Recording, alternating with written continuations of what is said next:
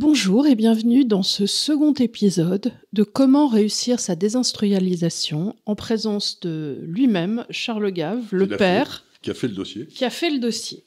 Alors, avant toute chose, euh, donc vous aurez, j'imagine, regardé l'épisode numéro 1. Donc ceci est l'épisode numéro 2. Et vous trouverez le dossier qui ressemble à ça, comment réussir sa désindustrialisation sur notre site internet www.institutdeslibertés.org. Ce sera sur la page de garde. Vous aurez ce dossier que vous pouvez soit regarder dans un menu déroulant, soit télécharger en cliquant sur le petit comment réussir sa désindustrialisation. Et là, ça, vous l'aurez en PDF et vous pourrez l'imprimer chez vous si vous voulez encadrer les graphiques. Quant à nous, euh, nous avions tenté la semaine dernière donc d'introduire le sujet. On était allé à peu près jusqu'à la page 11 du dossier.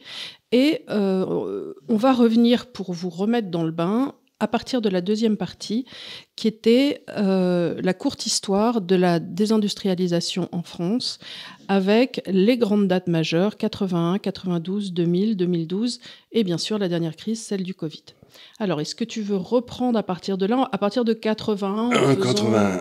Bon, alors vous avez un graphique donc qui est en page 10. Ce dossier fait 27 pages. C'est pour vous dire que c'est un ouvrage sérieux. C'est un, ouvrage sérieux. un ouvrage sérieux. Donc, il y a le graphique qui s'appelle, qui va apparaître, qui s'appelle une courte histoire de la désindustrialisation qui devrait apparaître sur vos écrans. Voilà. Et donc, vous voyez que dans la plupart des pays, prenez la Suisse, prenez la Suède, la croissance du PIB et la croissance de la production industrielle, ça va de pair, ça monte toujours ensemble. Quoi, tu vois, euh, la Suisse, d'ailleurs, l'industrie monte plus vite que le reste. Ce qui est quand même assez rigolo parce que c'est un pays qui est soi-disant cher, euh, la monnaie est hors de prix, mais euh, ils font des beaux produits, donc il n'y a pas de problème. Et personne ne les embête surtout. Parce que vous voyez qu'en France, à partir de 80, mettons 75-80, vous avez un immense décroissement qui passe. Vous voyez, la production industrielle, c'est en rouge, le PIB, c'est en bleu, et vous voyez que d'un seul coup, ben, la production industrielle commence à croître moins vite, puis cesse de croître complètement, et puis enfin baisse. Donc aujourd'hui, la production industrielle en France est à peu près au niveau, en termes absolus, hein, je parle, de 94-95, c'est-à-dire la fin de la présidence Mitterrand. Mm-hmm. C'est-à-dire que Chirac, deux fois, Sarko, Hollande, etc., ils nous ont amené à une grande stagnation de la production industrielle. Il ne s'est rien passé, ce qui est absolument extraordinaire. Alors quand vous réfléchissez, vous dites, mais comment est-ce possible? Eh bien, vous vous rendez compte que tous les gars qui ont été au pouvoir, finalement, c'était des gars, beaucoup d'entre eux en tout cas, des fonctionnaires. C'est-à-dire que pour le, haut fonctionnaire de base, finalement, quand je parle avec eux, il y a deux idées qui ressortent. D'abord, la production industrielle, c'est sale, mmh. ça pollue, ça fait, de, ça fait de la cheminée, ça fait du... Enfin, bref, les gens qui travaillent dedans... Euh, ils sont pas de jolies cravates, tu vois. D'abord c'est sale, bon, donc ça les dégoûte. Et deuxièmement, ça marche que si ça fait des profits. Et le profit est complètement euh, c'est un mot, c'est un, gros mot quoi. ça marche que si ça fait des profits, et si ça fait des profits, il faut le taxer à mort, parce qu'il faut pas rigoler. Il faut pas rigoler. Donc tu le taxes à mort, ou surtout tu essayes de l'empêcher par des réglementations de d'investir son argent quoi. Ou tu mets à la tête un inspecteur des finances qui, ou comme par exemple on avait fait Madame Lauvergeon Madame Lauvergeon, non, elle était corps des mines, mais euh, pour euh, le, la générale des eaux, hmm. qui était quand même un truc où les Français étaient complètement dominants dans le monde, c'était le traitement des eaux, la vente des eaux aux municipalités et tout. La générale des eaux, c'était un peu comme Air Liquide, c'était un truc mais incoulable. Hein. C'était vraiment le machin. Euh, eh bien, Monsieur Messier l'a coulé en cinq ans parce qu'il a voulu faire des médias, tu vois. C'est comme si tu voulais transformer un, je sais pas, un cheval de course en boulonné ou le contraire, quoi. C'était hein. donc une capacité très rare. Donc ça veut dire que toutes les grandes dates qu'on va reprendre maintenant, mais à chaque fois la décision a été prise que l'ajustement se ferait par l'industrie qui aurait moins de pouvoir, moins d'argent, moins de et donc ben, on les voit. Ben, alors en 80, qu'est-ce qui se passe? Les socialistes arrivent au pouvoir. Et il y a quelque chose qui s'était passé, c'est que de 1960 13 à 1980, les prix du pétrole étaient passés d'à peu près 2 dollars le baril à 30 dollars le baril. C'est une augmentation des impôts gigantesque pour les sociétés, puisque l'énergie, c'est ce dont elles ont besoin. L'économie, c'est de l'énergie transformée. Et donc, euh, cette hausse des prix du pétrole, qu'on voit qu'il y a la ligne noire sur le graphique en page 13, ben, la marge brute d'autofinancement des entreprises, c'est-à-dire leur rentabilité, s'écroule absolument. Oui, c'est comme un impôt indirect. C'est un impôt qui les frappe de plein fouet, passe. Et donc, les socialistes qui arrivent au pouvoir, après une chute, qu'est-ce qu'ils font? Ils achèvent la bête en nationalisant tous les grands groupes industriels et en nationalisant toutes les banques. Hmm. C'est-à-dire qu'à la place de dire, écoutez les gars, euh, on va essayer de vous, on va, on va, arrêter de vous embêter. On se rend compte qu'il y a des difficultés euh, transitoires, passagères. on va essayer d'alléger un petit, peu, le, le, Au moins Giscard, il avait, il avait pris, il n'a pas eu de peau Giscard, il était de 74 à 81, c'est là où tout, tout. c'est là où on s'est pris le PEP en pleine face. En pleine face, de plein vent, donc il n'a pas eu de peau, il a failli être réélu. Mais lui, au moins, il avait euh, accéléré massivement tout le programme nucléaire français pour qu'au moins l'énergie devienne... Qu'on devienne moins dépendant et qu'on ait euh, une indépendance énergétique. Qu'on avait. Oui, oui, qu'on avait. Plus que 100% de l'électricité nucléaire. Bon, donc vous voyez ça, ils font exactement le contraire de ce qu'ils font. Donc vous dites, tiens, c'est bien.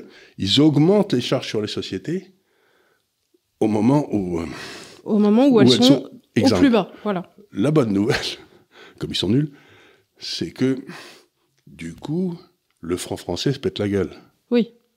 Oui, mais à l'époque, ça avait une répercussion parce qu'on n'était pas dans l'euro. Donc quand le franc français se pète la gueule... Il a baissé de 50% vis-à-vis du Deutsche Mark, ce qui a sauvé les, entreprises françaises. Du coup, les exportations sont relancées. Sont relancées. Mais comme ils ont vu que ça allait sauver les exportations françaises, ils ont, ils ont tiré comme conclusion qu'il fallait bloquer le change. Tu vois. Donc, oui, bien sûr. Alors, attention. logique attention, le marché s'étant rééquilibré, il était temps d'arriver avec ses gros doigts et de les mettre au milieu. de les mettre au milieu, d'empêcher le marché de fonctionner. Alors, au milieu du truc. On arrive au graphique qui est en page 15.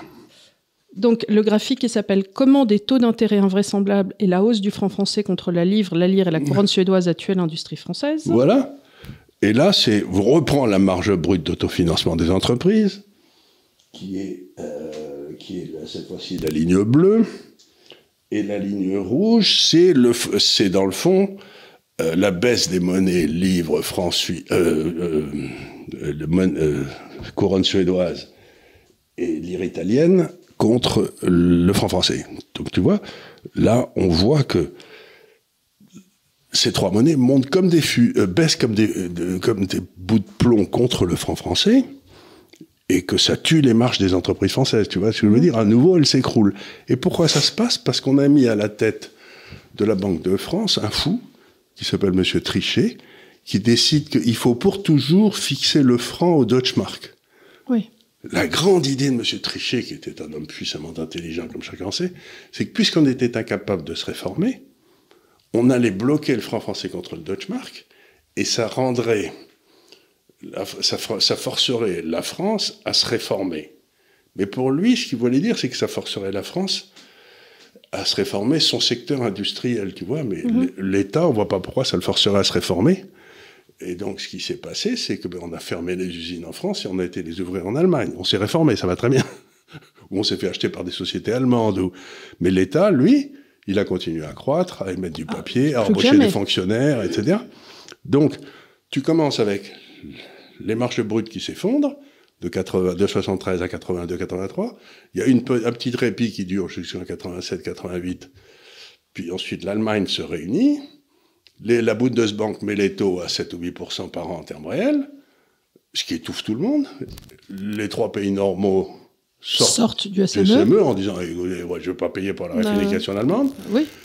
Et M. Trichet, qui avait dû voir les troupes défiler allemandes en 1942 quand il était petit ou j'en sais rien à Lyon, dont il était originaire, euh, décide qu'il va, il va pas se laisser faire par les Allemands et qu'il va rester au même niveau. Donc, l'économie française repère encore 4 ou 5 points de marge. Donc, tu vois, les deux éléments importants, la chute des prix du pétrole, la réunification allemande, comment on fait les deux fois C'est l'industrie qui en prend plein la tête. Mm-hmm.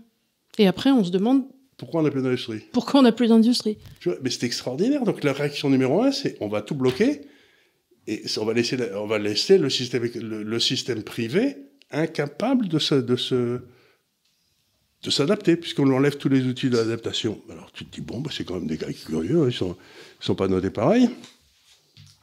Alors maintenant, quels sont les résultats? Bah, Les résultats sont ceux auxquels on pouvait s'attendre. Hein. Donc là, euh, c'est un graphique intitulé Italie, et Allemagne. taux de change et production industrielle. Vous voyez que c'est un graphique qui est... Vous savez, JP Morgan, qui est une grande banque, qui se trouve être un de nos clients, chaque année donne le prix du meilleur graphique, comme ça c'était un truc pour rigoler, mais au meilleur graphique, je l'avais publié celui-là en 1900, euh, en 2007 ou 2008, 2008-2009. Vous mettez sur le même graphique. Donc tu veux dire que tu as eu le prix JP Morgan pour ce graphique Pour ce graphique, oui, c'est pour ce. Very classy. Very, very classy.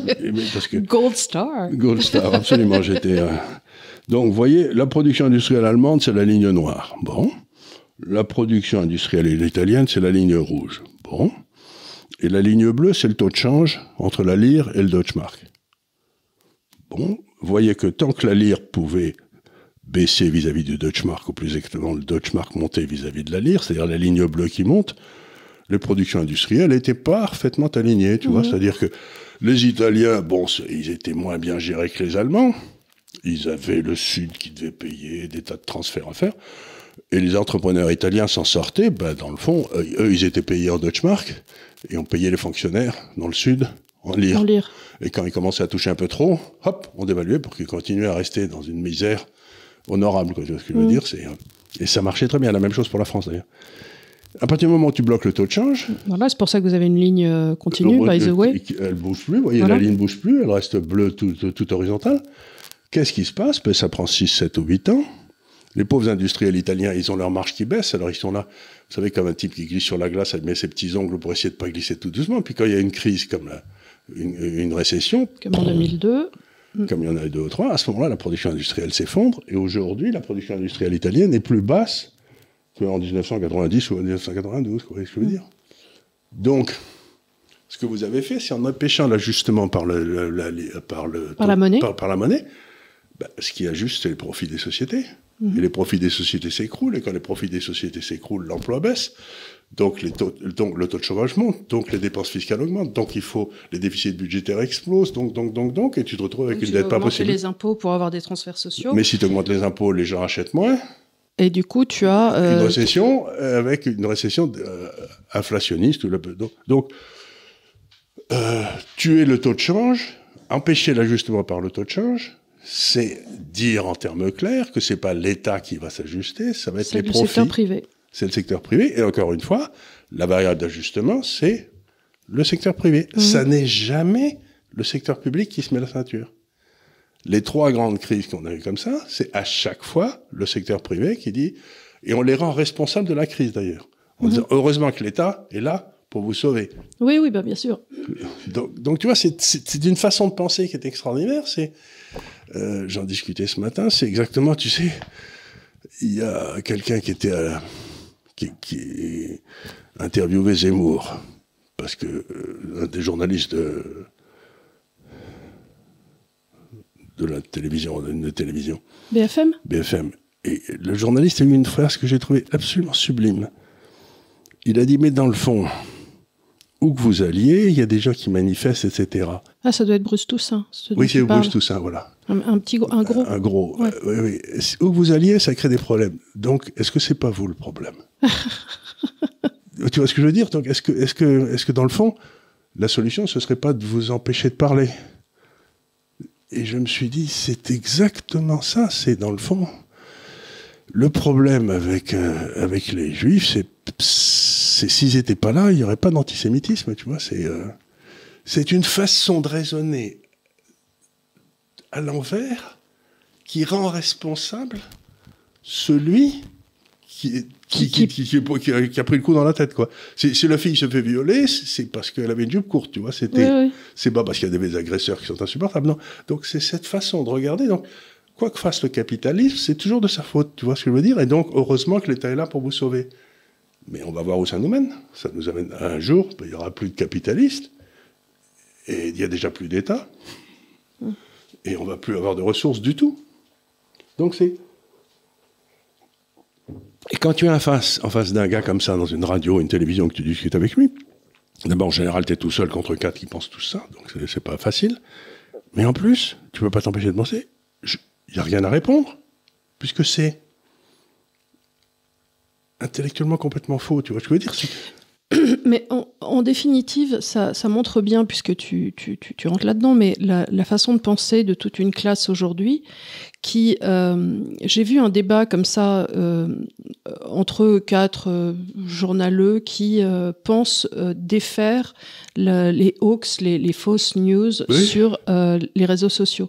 Et alors les gars étaient là dans une espèce de table ronde et ils parlaient d'André Berkoff et ils disaient oui mais je ne pense pas qu'il soit cynique, je pense qu'il croit véritablement dans les bêtises qu'il dit et, et alors ils étaient là tous les quatre à dans le fond, il aurait besoin d'être rééduqué. Euh, voilà, À, discuter du fait que c'était pas du cynisme et que ces gens-là, ainsi de suite. Je me disais, mais enfin, quand même, la faconde de ces gens qui sont capables de s'asseoir autour d'une table et plutôt de se dire voilà quelque chose en quel je ne crois pas mais qui est un discours alternatif de, de dire puis nous savons nous nous avons et sans jamais remettre en cause le, le, courant intérieur qui est de dire nous nous avons la bonne parole autrui est donc complètement, fou. Mais en plus, il y, a 800 000, il y a 800 000 personnes qui écoutent Berkoff et personne ne les écoute. Ah, personne ne les écoute. Et, et, et, ils ne font pas le truc, mais ils font pas le raisonnement. Mais pourquoi écoutent-ils Berkoff?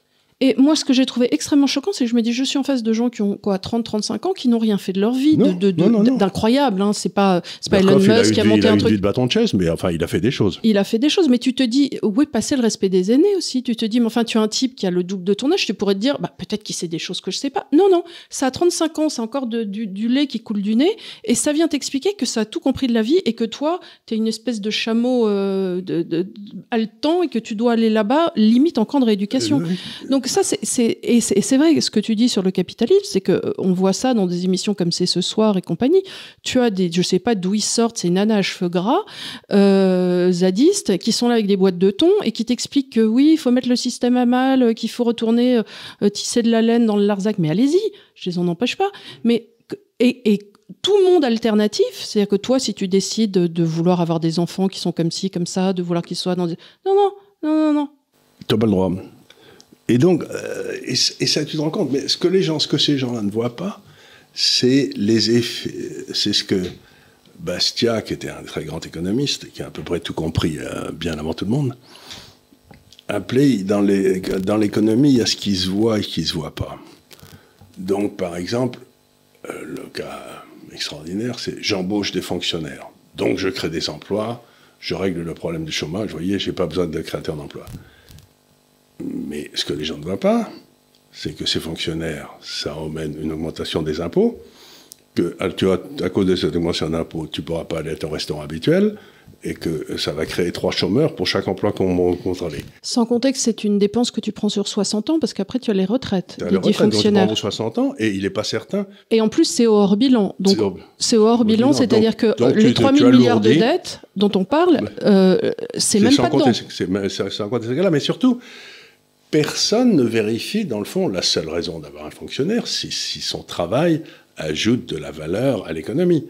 Mais s'il est là et qu'il euh, se met sur un lit dans le couloir parce qu'il n'a rien à foutre, euh, je ne dis pas que tous les fonctionnaires c'est comme ça, mais non, mais moi, je, vais te dire, moi, il y a des métiers, on est tous pareils. On comprend très bien ce que fait une infirmière, évidemment un médecin, euh, un pompier, euh, une, un prof, une instite.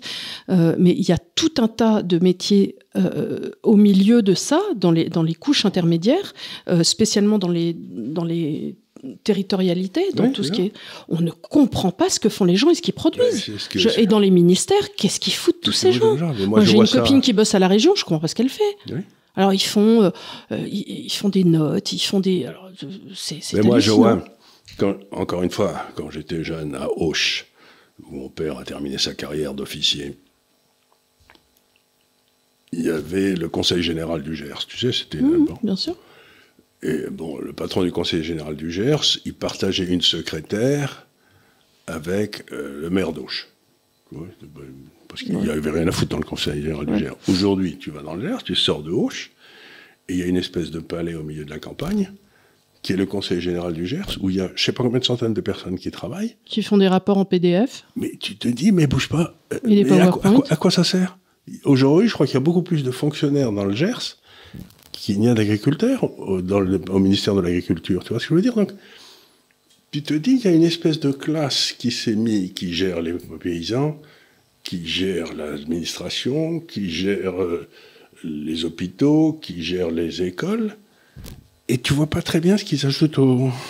Qu'est-ce qu'il y a comme valeur ajoutée Ce qu'il y a comme valeur ajoutée. Donc, c'est. Alors, ce qui se passe, l'une des conséquences, quand les entreprises se pètent la gueule, on va aller en page 20, de la page 27. Quand les entreprises se passent la gueule. Donc, ça s'appelle Banque américaine et Banque de la zone euro, c'est ça? Banque américaine et Banque de la zone euro. Banque américaine, c'est en rouge. Banque de la zone euro, c'est en noir. Euh, vous voyez, bon, elles ont des performances à peu près similaires avant la crise de 2008-2009. Mhm. Puis arrive la crise de l'euro. Pour sauver l'euro, qu'est-ce qu'on fait? Qu'est-ce que fait M. Qu'est-ce que fait M. Draghi? Dans les crises précédentes, on tuait l'industrie. Là, c'est déjà fait. Là, c'est déjà fait, il n'y a plus grand-chose à tuer. Donc, qu'est-ce qu'il fait? Il tue les banques. Bah, c'était ce qui lui restait. C'était ce qui lui restait. Donc, comment il fait pour tuer les banques En mettant les taux d'intérêt à zéro? Comment tu veux qu'une banque, qui a des coûts d'à peu près 2% sur la taille de son bilan, quoi, euh, puisse, avoir des taux d'intérêt à zéro? C'est comme si tu demandais d'avoir du pain gratuit, quoi, euh, la farine très... Oui, parce qu'on rappelle quand même que l'activité de banquier, c'est pas une, ONG. Il est normal que le banquier se rémunère. Ben, il a euh, des coûts, il a, il a les gens qui payent, les bureaux, les voyages des gens pour apprendre des choses, etc plein de choses, et donc euh, soutenir Roland Garros, j'en sais rien, c'est des trucs importants. Et ben, d'un seul coup, on lui dit vous avez plus, vous avez plus le droit de gagner de l'argent. Donc le cours des banques américaines se pète la gueule pendant la crise de 2008-2009, c'était Lehman Brothers. Et puis bon, on commence à s'en sortir. Et puis alors arrive l'euro qui force M. Draghi à mettre les taux d'intérêt à zéro pour sauver l'euro. Et qu'est-ce qui se passe? Les banques européennes s'écroulent. Donc la, la troisième fois, c'était de sauver. Il y a l'autre qui ronfle. Hein. La deux, les deux premières fois, c'était de tuer l'industrie. Maintenant, c'est tuer la banque. Pour sauver quoi? Un monstre, un Frankenstein financier qui s'appelle l'euro, qui a foutu les entreprises en l'air. Maintenant, après avoir foutu les entreprises en l'air, ils foutent les banques en l'air. Ce qui fait qu'aujourd'hui, les banques, aussi curieux que ça paraisse, sont plus basses qu'en 1994. Tout le monde me dit les banquiers gagnent beaucoup trop d'argent. Je dis ils aimeraient bien les pauvres. En fait, ils ont pris des culottes absolument gigantesques. Et qu'est-ce que tu réponds aux gens qui, te disent que les banquiers font de la création monétaire? Ben oui, ils en font. Mais c'est leur boulot. Alors, je vais vous expliquer ce qui se passe, parce que c'est une bonne question, ça. Parce que les gens ne comprennent pas. Oui, parce qu'il faut, euh, faut, que tu expliques les masses monétaires, peut-être. Oui, les masses monétaires. Alors, ce qui se passe. Bon, euh, vous avez quelqu'un qui reçoit des dépôts mon boucher au Moyen-Âge qui s'est transformé en banquier. Vous savez, d'un seul coup, les gens lui ils font des dépôts. Donc il dit Je vais prêter cet argent. Puis il se rend compte assez vite que dans le fond, quand il fait un prêt à quelqu'un, il va chercher l'argent des dépôts pour le prêter. Mais en même temps, le gars à qui il prête l'argent a un autre banquier qui va lui faire des dépôts chez lui. Donc en fait, presque, presque jamais l'argent qu'il a, s'il a dix fois ses fonds propres, mettons, presque jamais on vient lui réclamer la totalité des prêts, tu vois, en même temps. C'est, donc il se dit, c'est le pied, je peux, je peux prêter de l'argent que j'ai pas, tu vois. Et en faisant ça, il crée de l'argent. Oui, bien sûr. Maintenant, réfléchissons une seconde. Soit il va prêter à une entreprise. Oui. Mettons GAFCAL, allez, hein, parce qu'il en faut. Nous, on n'en prenne pas parce qu'on n'en a pas besoin, mais enfin, de temps en temps, on pourrait. Donc on emprunte à Gafcal. Donc Gafcal va emprunter, va, investir dans des trucs en essayant et puis va commencer à rembourser. Donc l'argent qui a été créé en faisant le prêt Gafcal est, lentement détruit au fur et à mesure du remboursement, tu vois. Ce qui fait que ça n'a pas d'effet sur le long terme. Oui. C'est simplement, euh, soit l'argent, on peut pas le rembourser parce que c'est une mauvaise affaire, à ce moment-là, il est détruit, bon, c'est fini.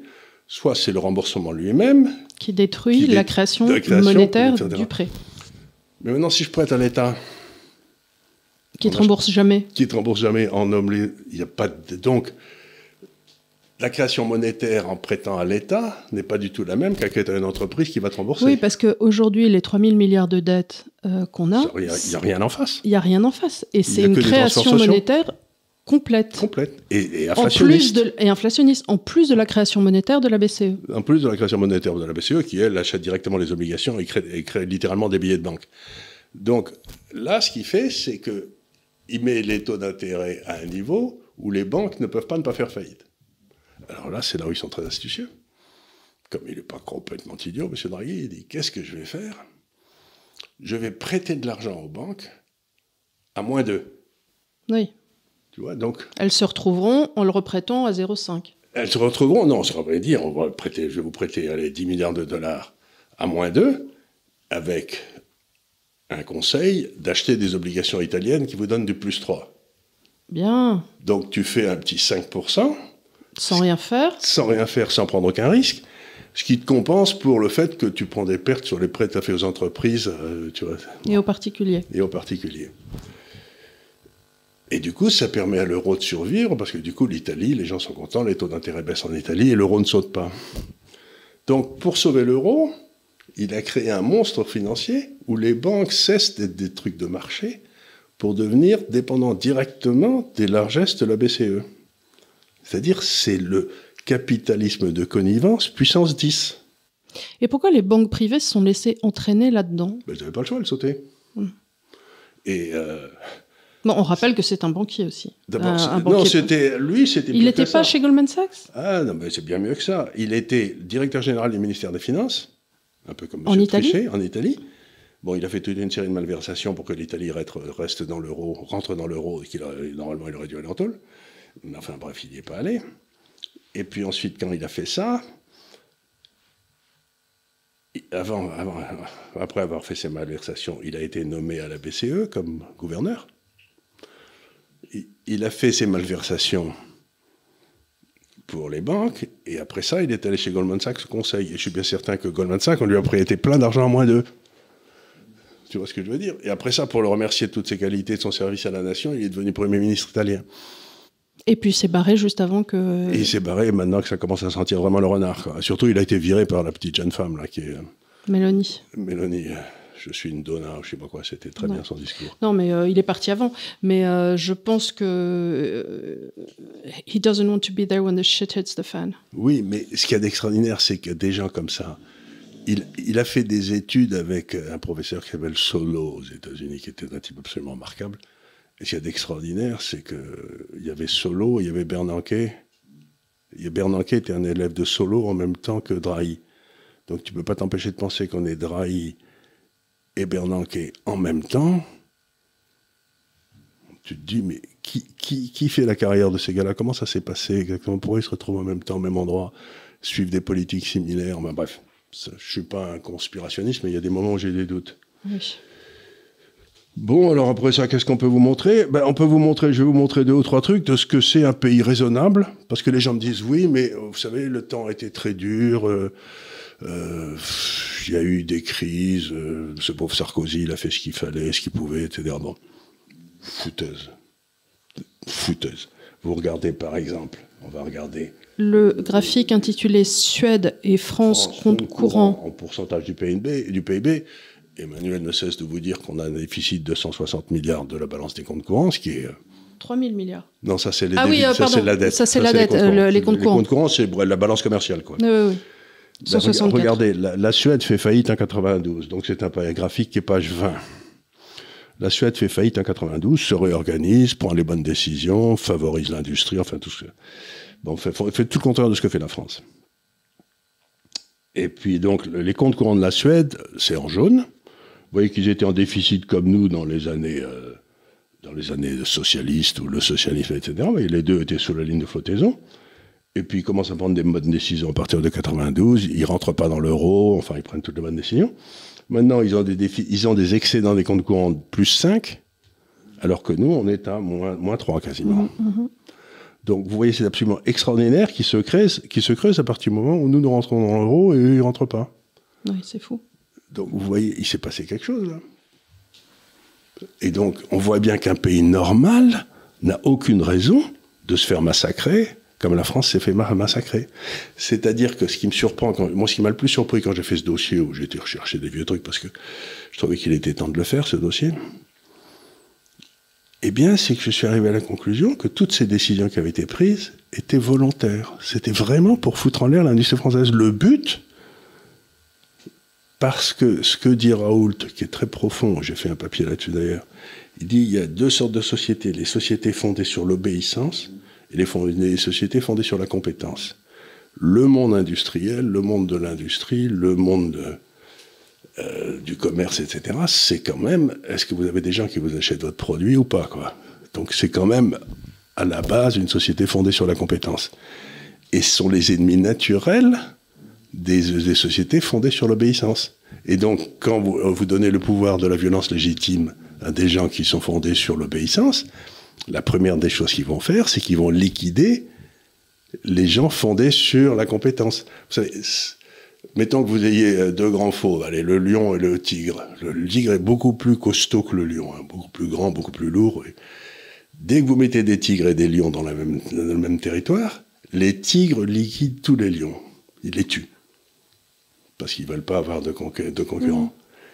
Mmh. Ben, c'est ce que fait le, la fonction publique française, et c'est ce qu'elle fait depuis des temps immémoriaux. Parce qu'ils ont viré les protestants, ils ont viré les aristos, ils ont viré les juifs, ils ont viré l'enseignement les, les, de toutes les femmes dans la fin du 19e.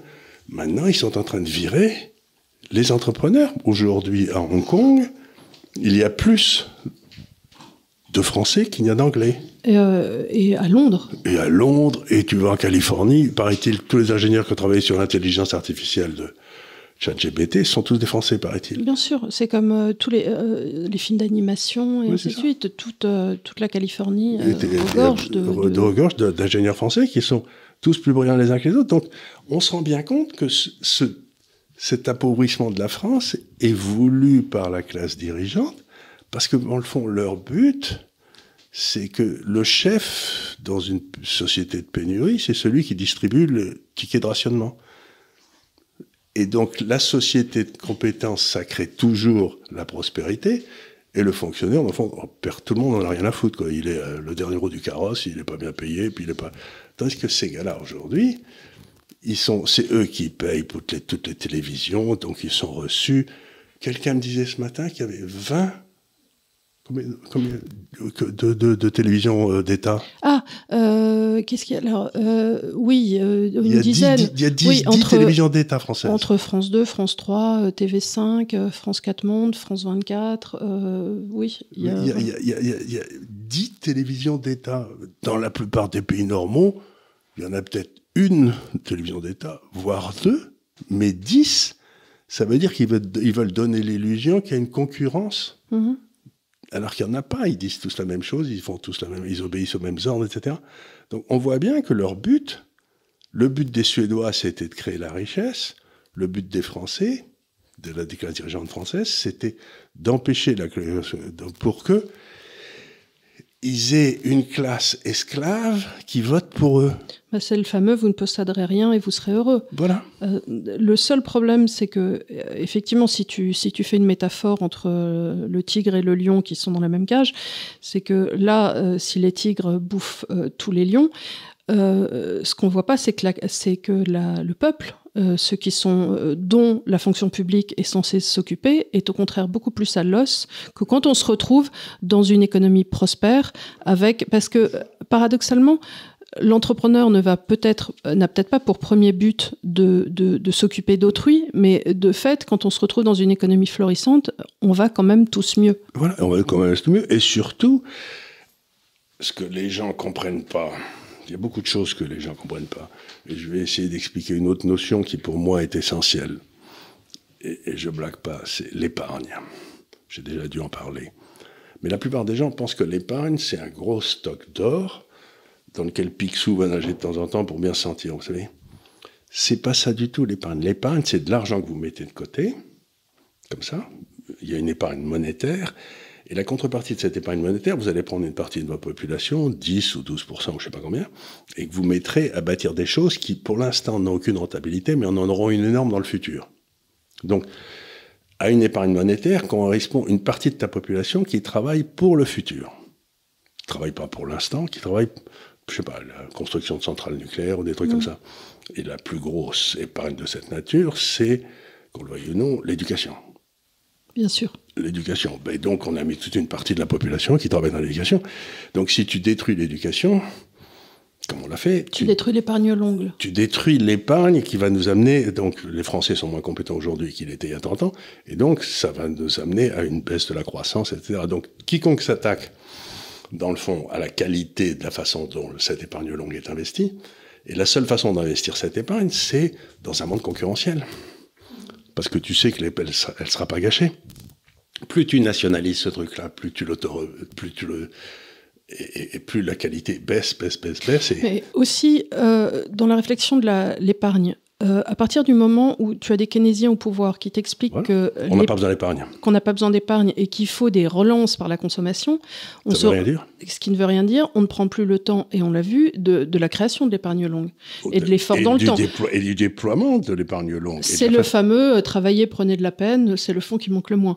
Donc à partir du moment où euh, tu, tu, te dis que ce qui est complètement idiot, qu'il faut passer par la consommation, les gens vont acheter quoi? Des iPads, des Nike, ce qui va absolument rien faire pour la France, alors qu'au contraire on devrait repenser l'épargne en termes, déjà glorifier l'épargne, et repenser en termes d'investissement sur le long terme, euh, dans les centrales nucléaires. Et, offrir aux gens qui veulent épargner, parce que c'est un besoin profond, et qui veulent laisser quelque chose à Des taux d'intérêt. D'abord des, taux d'intérêt de marché, et ensuite des possibilités d'investir dans cette épargne longue. Euh, je trouve ça. Donc, je sais pas, par exemple, quand j'étais. Euh, oui, mais alors ça, c'est quelque chose d'autre que tu disais. C'est que euh, aujourd'hui, qu'est-ce qui se passe? Ils ont soit demandé aux gens de consommer, soit orienté par la fiscalité l'épargne longue dans l'immobilier. Or, l'immobilier ne crée rien. Ne crée rien. Ne crée rien. Si vous investissez dans Jean-Pierre qui ouvre une seconde crèmerie qui est votre crémier, mhm. là, il va y avoir une création de richesse, une création d'entreprise, une création d'emploi. Vous, vous investissez, entre guillemets, dans de la pierre. Qu'est-ce qui va se passer? Il va se passer ce qui se passe dans mon quartier, c'est-à-dire on est passé de 10 000 à 11 000, 12 000, 13 000, 15 000, on est à 16 000 du mètre carré. Mais c'est toujours la même pierre, c'est toujours le même toujours appartement. Toujours le même 150 mètres carrés. C'est toujours le même. Il n'y a pas eu de création de richesse. Il y a eu un transfert de richesse. Voilà. Il y a eu un transfert de richesse, mais il n'y a pas eu création de richesse. Et ça, c'est le fait des taux d'intérêt bas. Alors regardez la différence aussi entre la Suède et la France. Justement, la Suède faisant se donnant beaucoup de mal pour l'épargne longue, par exemple. Donc là, c'est en page 24 et ça s'appelle Situation budgétaire hors service de la dette, Suède et France. C'est un graphique qui est ravissant, qui est euh, jaune euh, et bleu, on dirait un petit Ikea là. Eh ben voilà, d'ailleurs c'est pour ça que je l'ai fait, parce que c'est la Suède, c'est jaune et bleu. Et donc, vous voyez que la Suède et la France avaient des déficits budgétaires monstrueux jusqu'en 92. Donc, on a Suède a fait Attends, alors explique-moi comment le lire celui-là, parce qu'il est inversé, non? Non, non, il n'est pas inversé. Donc, c'est le, le, déficit budgétaire. Quand tu vois la ligne, quand tu es en dessous de zéro, ça veut dire qu'il y a un déficit budgétaire. Donc, la Suède, ah oui, d'accord. La Suède avait un déficit budgétaire. C'est des petits icebergs, en fait. C'est des petits icebergs, voilà. La Suède avait un déficit budgétaire euh, en 92-93 qui a atteint quasiment 10% de son PIB. Donc, c'était monstrueux. Oui. La France est au-dessus. Et on voit que la Suède prend toutes les mesures pour régler les problèmes. Nous, on continue à ne pas les prendre. Et regarde la Suède maintenant, depuis à peu près 19-2000, allez, en même temps, on mhm. a été à peu près tout le temps en excédent budgétaire. Oui. Sauf quand il y avait une récession, c'est les, les gris. Et nous, on est tout le temps en déficit, sauf quand il y a une récession où on plonge encore plus et on devient de plus en plus. Et la conséquence, c'est que vous voyez ça en page 27 en bas, c'est que vous regardez la dette, parce que la dette, ce n'est que la somme des déficits. Hein. Ben, vous voyez, quand la création de l'euro, on était au même niveau. C'est incroyable ce graphique. C'est incroyable la divergence euh, ben, C'est le résultat du graphique du haut. Oui, oui, bien sûr, mais euh, c'est incroyable là quand on, voit vraiment la coupure avec l'arrivée de l'euro. Euh, bon, avant on, divergeait comme ça, et après on est comme ça. C'est parce que l'euro, ça a tué la création d'entreprises en France parce qu'on a fait supporter aux entreprises des frais que dans le temps elles ne supportaient pas, c'est-à-dire le frais de maintenir le fonctionnaire français au même niveau de vie que le fonctionnaire allemand. Sauf qu'on est 70% de fonctionnaires en plus. Donc, si tu donc il y a eu un transfert de richesse gigantesque. Du privé vers le public. Du, euh, privé euh, vers le public. Non voté et non, décidé, par personne. Hein. enfin, c'était parfaitement, compris. Si les fonctionnaires ont fait ça, puisque c'était eux qui étaient au pouvoir, c'était bien pour s'en mettre plein les fouilles. Et donc, ce qu'ils ont fait, c'est qu'il y a eu... Et la, différence entre les deux, c'est que le fonctionnaire ne prend aucun risque. Donc on a augmenté le pouvoir d'achat des fonctionnaires de façon considérable. Qui va toujours voter pour d'autres fonctionnaires Qui va toujours voter. Et on a réduit le pouvoir d'achat de l'entrepreneur qui, lui, prend des risques de façon considérable. C'est incroyable. Et on nous dit que le capitalisme ne marche pas.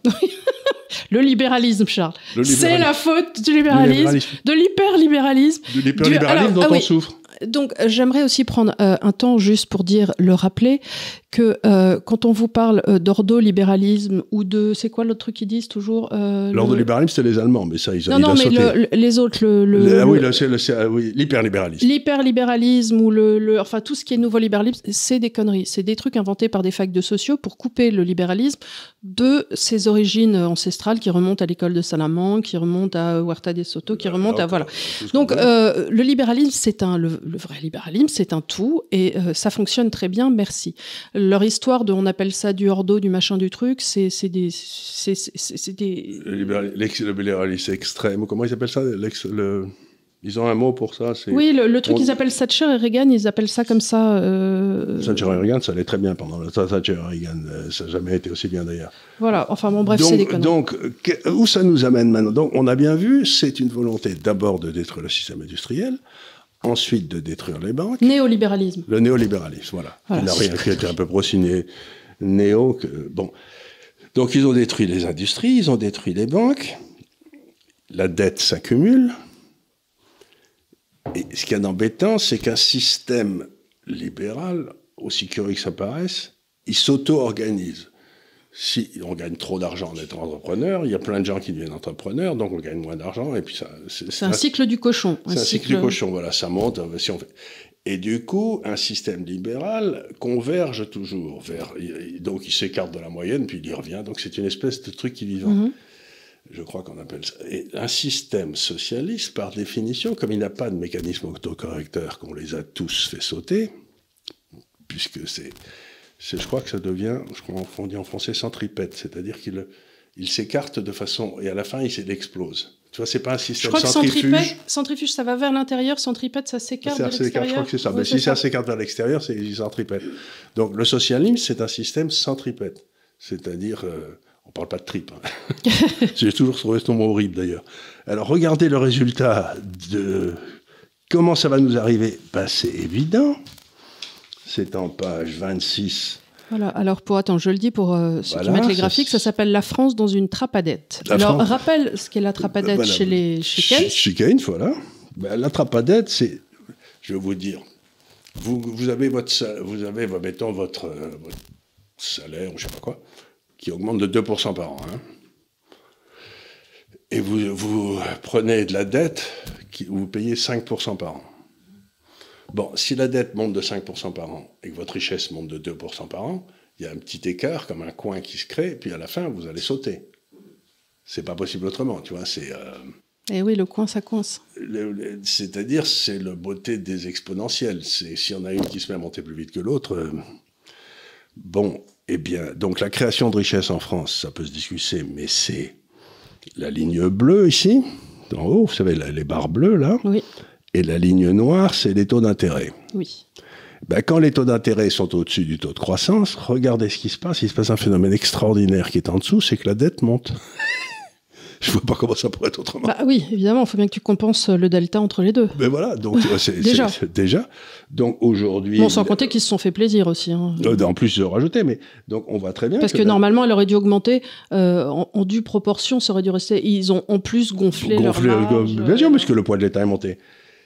Donc, ce qui se passe, c'est que ben, euh, aujourd'hui, la dette, le- les taux d'intérêt sont en train de passer au-dessus du taux de croissance du PIB. Donc, on est dans une trappe à dette. Donc, la dette va se mettre à remonter. L'embêtant, c'est qu'elle est déjà à 110% du PIB.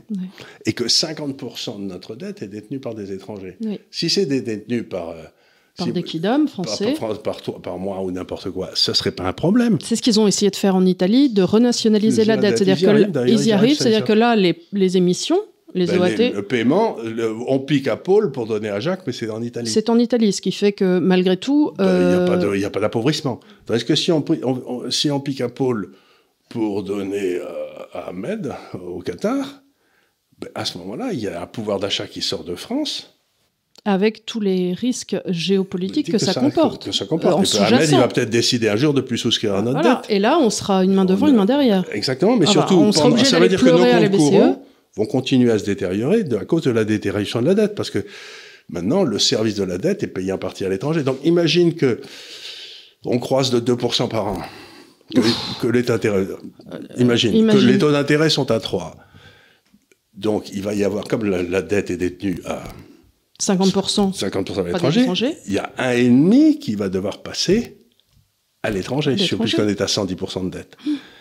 Et donc, il restera peut-être 0,5 pour les Français, dont une partie doit aller aux détenteurs de dette en France. C'est-à-dire que celui qui travaille, il va avoir une baisse de son niveau de vie. Mais c'est évident. C'est pas possible autrement. Et c'est ce que je montre dans le graphique Et d'après. ça, et ça, ce dont tu parles, Hmm. c'est sans compter l'inflation. C'est sans compter l'inflation. Sans compter l'inflation qui, en plus, rogne le pouvoir d'achat qui elle-même reste. C'est-à-dire que. C'est-à-dire que j'arrive à regarder au dernier graphique. le Donc, il PIB s'appelle le. PIB par tête commence à baisser en France. C'est-à-dire qu'on est en train d'arriver aujourd'hui, je peux assurer avec beaucoup de certitude que dans les 7, 8, 9 ans qui viennent, chaque année, le pouvoir d'achat va baisser en France entre 0, entre 0,3 et 0,5% par an. Donc, c'est le moment où le système devient explosif, politiquement. Est-ce que tu crois que si jamais euh, les taux remontent et que malgré tout l'immobilier se prend une culotte, c'est-à-dire que cette espèce de croissance fictive exponentielle qui a eu lieu sur l'immobilier et que donc les loyers quelque part euh, deviennent moins chers, euh, les gens ne s'y retrouvent pas malgré tout parce que si tu payes, euh, tu payais avant ton loyer, je sais pas 1007 et que désormais bien, tu oui. le payes 1100, tu vas, tu vas, tu vas peut-être t'en sortir un peu mieux, mais la réalité, c'est Enfin, que il y a quelqu'un à la fin de la journée qui avait l'appart et qui, lui, prend cette décote. il y a quelqu'un qui va ramasser la claque, et celui qui a emprunté pour acheter l'appartement alors qu'il était hors de prix, lui, il va voir le prix de son appartement baisser, il va, il va dire à la banque, vous savez quoi, vous prenez les clés de l'appartement, moi, moi je, je, je peux plus, je peux Mm. plus payer, quoi. C'est euh, Oui, et comme les banques n'ont pas forcément les liquidités, euh, euh, les, les banques, elles vont dire, ben, si elles prennent une perte sur cet appartement, les banques, ben, elles- ça veut dire qu'elles doivent, comme elles prêtent 10 fois leurs fonds propres, Mm. ça va sortir des fonds propres, donc il faut qu'elles réduisent leurs prêts de 10 fois. C'est-à-dire que si tu prends une perte d'un million, il faut réduire tes prêts de 10 millions. Donc tu vas appeler le crémier du coin en lui disant, dites cher ami, euh, votre, le renouvellement de votre crédit, vous l'avez pas, quoi. et ils se retrouvent avec euh, des se- adjudications sur des appartements. euh, Euh, qui sont qui. Donc, ça se termine, une politique socialiste comme on la suit depuis 40 ans, ça se termine toujours par une baisse du niveau de vie, un effondrement de la monnaie, et on l'a vu en Argentine, on l'a vu au Venezuela, on l'a vu à Cuba, on l'a vu en Angleterre tra- travailliste, on l'a vu. Donc, on sait exactement ce qui va se passer. On ne sait pas quel... Ils ont emprunté tel- beaucoup plus d'argent que je ne pensais qu'ils pourraient, mais, mais, ils ont... mais il n'y a pas d'autre porte de sortie. Donc, la question que je pose à la fin, c'est il n'y a que deux possibilités. Et c'est bien triste, ma pauvre dame, mais euh, c'est comme ça, c'est la vie. Ou bien la France reste dans l'euro, et à ce moment-là, elle perd, puisque si elle suit dans l'euro, elle, va avoir euh, le Fonds monétaire national qui arrive. La BCE qui va arriver, et Bruxelles, en disant, bon, donc ça veut dire qu'à ce moment-là, la politique économique française, la France, est mise sous tutelle comme la Grèce. C'est-à-dire qu'on on perd toute souveraineté, on est un pays qui, qui- qui disparaît en tant que puissance, c'est fini, on n'existe plus. Et c'est peut-être ce que voulaient les gars qui nous ont monté tout ça d'ailleurs. Que bah, euh, oui, en, Parce- en allant vers euh, une Parce sorte de gouvernance de, de- des que la France, qui aurait été une pro- province rebelle, ben, comme ça, on la ruine et elle sera bien sous le contrôle et on pourra, on pourra enfin, euh, ce que appelait Bismarck, euh, il nous appelait l'orgueilleuse nation? Ben, l'orgueilleuse nation n'existe plus, elle a plus de pouvoir, etc. C'est possible.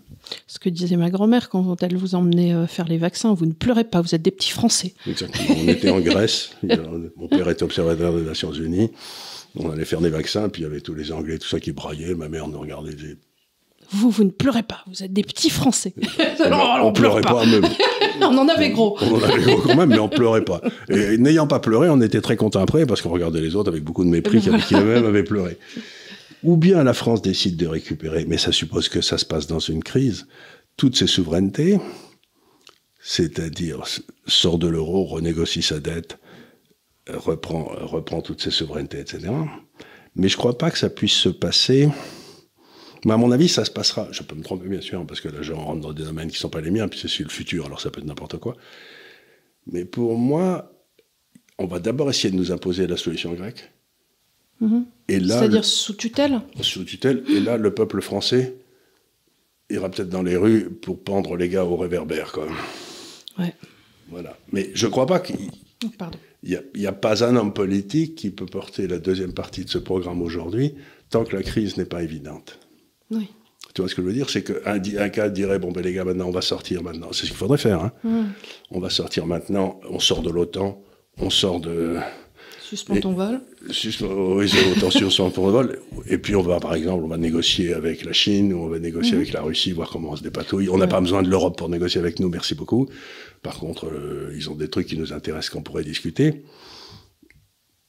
Et à ce moment-là, on peut s'en sortir. Mais il faut d'abord qu'on touche le fond euh, de la déshérence et tous ces gars-là qui nous ont amenés dans ce merdier en nous parlant de De Gaulle tout le temps. Je sais pas si tu as remarqué, De Gaulle, il n'a jamais été aussi populaire. Ah non, mais ce moment. ça, y, a- y a un Alors moment- qu'ils font le- exactement le contraire de tout ce qu'ils voulaient. hein.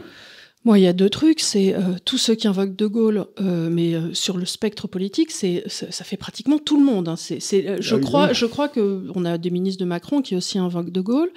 Et moi, personnellement, je suis encore une fois en 70 et j'entends parler de la guerre d'Algérie depuis que je suis petite. J'ai envie de dire, mais les gars, j'étais pas née. Donc il y a un moment aussi, il faut, faut laisser dormir le patient. Et Pétain, bon, Pétain, Pétain, bon, c'était bien tristement pour monsieur, mais enfin, c'était il y a presque un siècle. Quoi. oui, non, mais il y a un moment, il faudra enterrer les uns et les autres et les laisser bien où ils sont. Et parce qu'on parle des problèmes d'aujourd'hui, Oui, pas, des problèmes de, de- de- qui sont passés il y a je veux bien qu'on 60 aille se recueillir sur la tombe, ainsi de suite, mais il y a un moment où tu te dis, mais foutez bien la paix au général de Gaulle et trouvez, trouvez vos. vos solutions vous-même.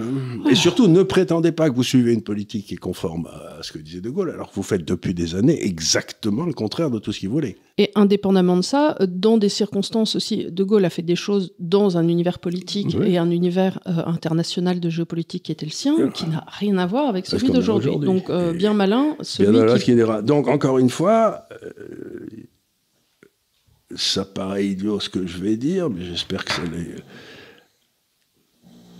À partir du moment où la crise, où on rentre dans une trappe à dette, bah, la sortie se rapproche. Que- Tu vois ce que je veux dire? C'est que, par exemple, s'il y, avait, s'il y avait une récession aujourd'hui en France, ce qui n'est pas impossible, compte tenu du fait qu'il y a, je sais pas, 200 000 entreprises qui peuvent sauter puisqu'elles doivent rembourser les prêts qu'elles ont pris au moment du Covid D'ailleurs, ont- tu vas faire une émission sur faire ça une émission demain. là-dessus demain. Donc il y a un risque extraordinaire qu'il y ait une nouvelle récession en France. Elle a peut-être commencé en Allemagne d'ailleurs cette récession. Il y, a des, il y a des dépôts euh, de bilan absolument hallucinants dont personne ne parle. hein, et qui- donc euh, ben, ça veut dire des pertes pour les banques, des pertes Bien pour l'État, un déficit budgétaire qui monte. Donc si Du on a une récession maintenant, notre déficit budgétaire, compte tenu des contraintes qu'il y a, qui est de 5 à 6% aujourd'hui, il passera à 10 ou 12. Et là, je vois absolument pas comment ça peut passer dans les marchés financiers. Non, parce que euh, la BCE peut pas euh, venir Acheter et 5%. réimprimer. Non, c'est fini. Euh, un- avec l'inflation qu'on a, c'est pas possible. Et puis l'Allemagne lui dira niet. Euh, donc on a, elle a plus de marge monétaire. Euh, je ne vois Donc, s'il y pas a une récession maintenant, on va avoir 6-7% de déficit, 8, 9, 10, plus 2 ou 3 de déficit intérieur. Les États-Unis peuvent pas prêter parce que même ils sont à Ils l'os. sont à l'os. Euh, les- les- à ce moment-là, des gens comme les Qataris ou les fonds de pension hollandais vont dire Vous êtes gentils, nous on veut notre argent, je renouvelle pas les prêts. Soit ils prennent des, ils demandent des énormes hypothèques sur euh, des biens d'État. On, il peut- on peut vendre. Oui, mais tu peux euh, pas mettre un État en faillite. Le, Ouais. le problème, c'est quand un, quand un État fait faillite, il n'y a pas de droit de la faillite de l'État. Il Ouais, y a non. le droit de la faillite de je sais pas, Lafayette ou non Oui, il y a un droit de la faillite des entreprises, un droit de la faillite personnelle, mais il n'y a pas un droit de la faillite. faillite des États. Donc il n'y a pas de. Si l'État dit, ben écoutez, vous m'avez prêté de l'argent, mais allez vous faire cuire un œuf. euh, Attention à tes boutons. on va pas, on va pas envoyer des bateaux de guerre en France. Non, ce qui se passe Pour- simplement, c'est ce qui va se passer, ce qui s'est passé avec euh, les emprunts russes, c'est que plus personne ne lui prête, et euh, à partir du moment où tu Ben, n'honores plus le tes niveau de vie s'écroule parce que tout l'argent, le niveau de vie en France, c'était deux choses, c'était l'argent qu'on gagnait, plus l'argent qu'on empruntait. Mmh. Mais si d'un seul coup on peut plus emprunter d'argent, ben, notre niveau de vie va baisser de tous les emprunts qu'on faisait à l'étranger. Et euh, je te dis, c'est à et peu sachant que à côté de ça, on n'a pas de relance compétitive parce par ce que-. Puisqu'on n'a plus d'industrie et qu'on ne peut pas dévaluer puisque l'euro nous tient sur On le le Deutschmark, ouais, ouais. euh, parce que c'est ce qui se passe quand on a des périodes de déflation, au moins tu te dis, ok, d'accord, on dévalue et puis tu as une relance. Voilà, mais là, c'est Euh, là, on a plus levier. Ça depuis 25 ans. Donc, sauf à sortir de l'euro, on n'a pas le levier. Ah, on peut pas. euh, on n'a pas le levier monétaire. Si on sort pas de l'euro, la première solution, c'est-à-dire la FMI, France BCE, FMI, est sous tutelle. inévitable. Et dans ces cas-là, j'espère que, bah, écoutez, certains d'entre vous, malgré tout, même si vous êtes pour certains certains des identitaires auraient un réflexe un peu souverainiste de vous dire écoutez, en attendant, ça serait bien, enfin, on est français avant d'être euh, sous tutelle. Avant d'être sous tutelle. Et euh, comme, je disais, comme me disait un de mes amis, donc, si je comprends bien ce que tu dis, il faut acheter des fabricants de fourches et de pics. Quoi. ça me paraît. Ça me paraît pas une mauvaise idée. Je crois que les fourches et les pics, c'est peut-être une bonne. Euh, c'est un achat d'avenir. Oui, euh, moi j'ai très peur qu'on se retrouve dans une espèce de, de, de paupérisation du ah, pays. euh, on voit ça avec, euh, enfin avec par exemple la SNCF. Dès, dès qu'il pleut, plus rien ne marche. Dès qu'il y a un oiseau, plus rien ne marche. Et que petit à petit, nous ici, on essaie de faire venir quelqu'un pour l'internet. Ça fait cinq fois qu'on fait venir parce qu'on voulait faire des émissions en direct. On n'arrive pas à avoir un service qui on nous permette. pas à avoir un, un service un suffisamment puissant qui, ici, en plein milieu de Paris, au cœur du 16e, près de la place Victor Hugo, on peut pas avoir un débit suffisant pour faire des émissions en direct. Vous pourriez nous poser des questions. Non, on peut pas, on peut pas faire un Twitch ou un truc comme ça. Hein, et ça fait le cinquième mec d'ACV. Et donc à chaque fois, mais c'est pareil hein, pour tout. À chaque fois que tu fais venir un plombier, on va finir par mettre, ça... on va finir par mettre une, un truc sur le toit et, et on, on, demandera à Elon Musk de s'en occuper parce que tu peux.